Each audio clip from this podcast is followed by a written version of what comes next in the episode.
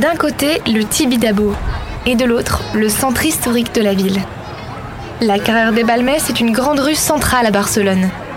Elle relie le quartier de Gracia à l'avenue Diagonale. Et elle est aujourd'hui connue comme une grande rue bourgeoise de la ville avec ses arbres et ses beaux magasins. Et pourtant, il y a 60 ans, vous auriez pu y faire du ski. Et ce n'est pas la seule de toutes les anecdotes à raconter sur l'hiver 1962. Je suis Clémentine Laurent et aujourd'hui, l'historien Pao Moncho va nous raconter le jour où Barcelone a été complètement ensevelie sous la neige. C'est l'une des mille et une histoires de Barcelone.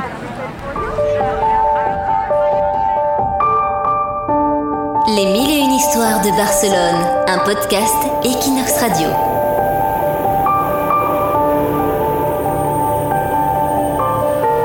Nous sommes en décembre 1962. Ces nuits, je suis de garde à l'hôpital. heureusement, la veille de Noël est l'une des nuits les plus calmes de l'année aux urgences. Je travaille à l'hôpital clinique depuis 4 ans, mais c'est mon premier Noël à l'hôpital. Ma garde passera vite, 10 heures de boulot, quelques patients sans rien de grave, et puis je rentrerai chez moi. Je dormirai un peu après avoir mangé avec ma femme, et on ira en ville voir les sapins de Noël dans les magasins Jorba, et puis on ira au cinéma Ribao pour voir un film qui fait fureur aux États-Unis. West Side Story. Avant de quitter la maison, j'écoute un peu la radio.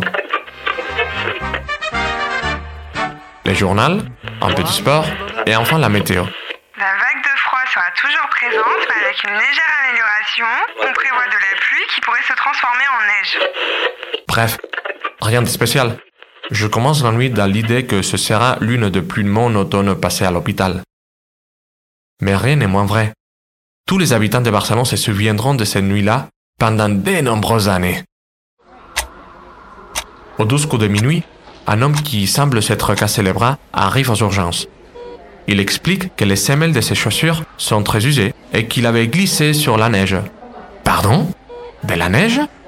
Bah oui, docteur, me répond-il.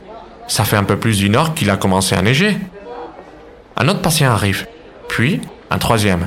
Tous avaient des fractures, au tibia, au cubitus et au péroné.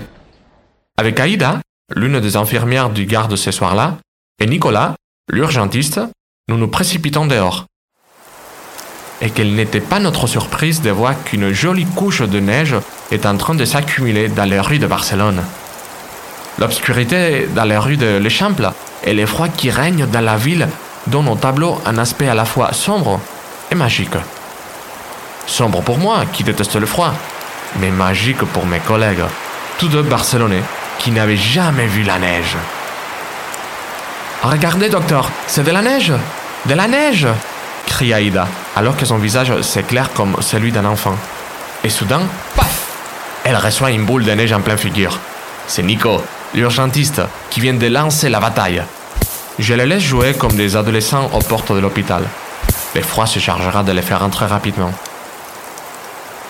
Tout cela me fait penser aux hivers passés dans les Pyrénées, avec mes grands-parents.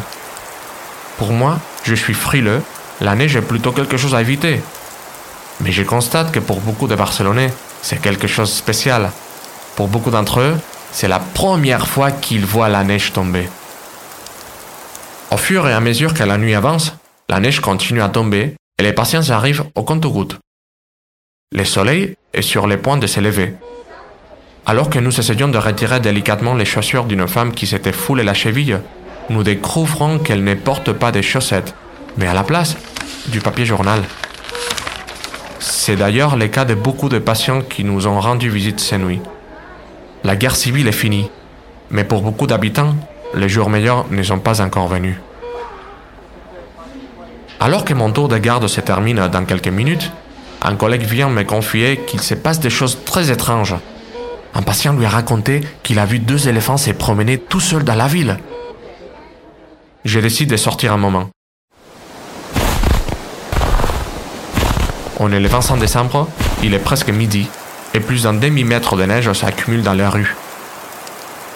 Je n'ai pas vu les deux éléphants, qui, on l'a su plus tard, s'étaient échappés d'un cirque. Mais j'ai croisé un groupe de skieurs dévaler une rue. Vu la situation, je rentre à l'hôpital pour continuer ma garde. Avec tous les patients et mes collègues, qui ne peuvent pas venir à cause de la neige, il faut que je reste. De toute façon, je ne peux pas prendre la voiture pour rentrer chez moi. L'infirmière Aïda dit qu'elle a entendu une patiente raconter que des Barcelonais prennent les métros de la place Catalunya jusqu'à l'avinguda Tibidabo, comme si c'était une télésiège de la Molina, et qu'ils descendaient toute la carrée de Balmés à ski. Aïda ne sait pas que la Molina c'est une station de ski, mais elle est tellement enthousiaste que c'est agréable de l'écouter. Je repense alors au patient qui s'est protégé les pieds avec du papier journal, faute de chaussettes. Nous travaillons en écoutant la radio. À mesure qu'avance la journée, les informations annoncent que beaucoup d'habitants n'ont plus d'eau courante ni d'électricité. Les canalisations ne résistent pas au froid et des poteaux électriques tombent sur les poids de la neige. Une ville comme Barcelone n'est pas préparée à ce type d'intempéries.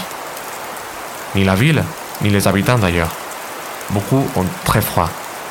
Les vêtements et couvertures ne sont pas de très bonne qualité, et les maisons non plus.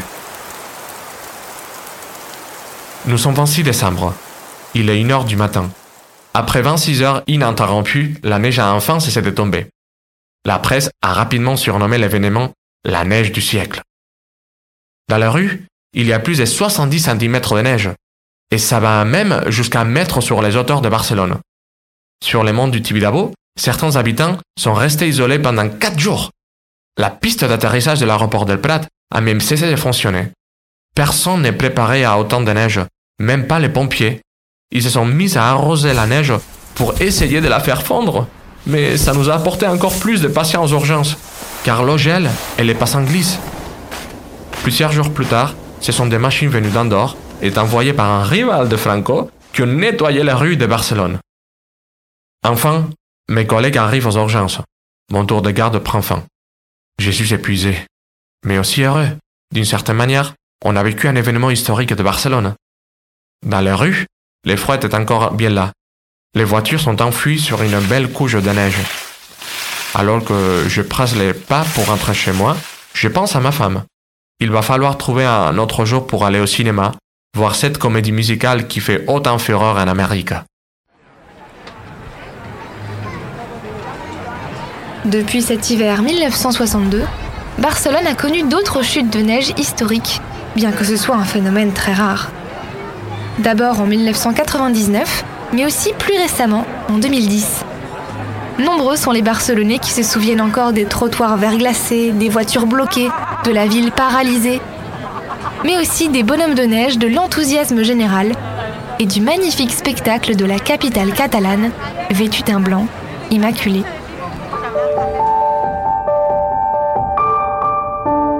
Les mille et une histoires de Barcelone, un podcast Equinox Radio.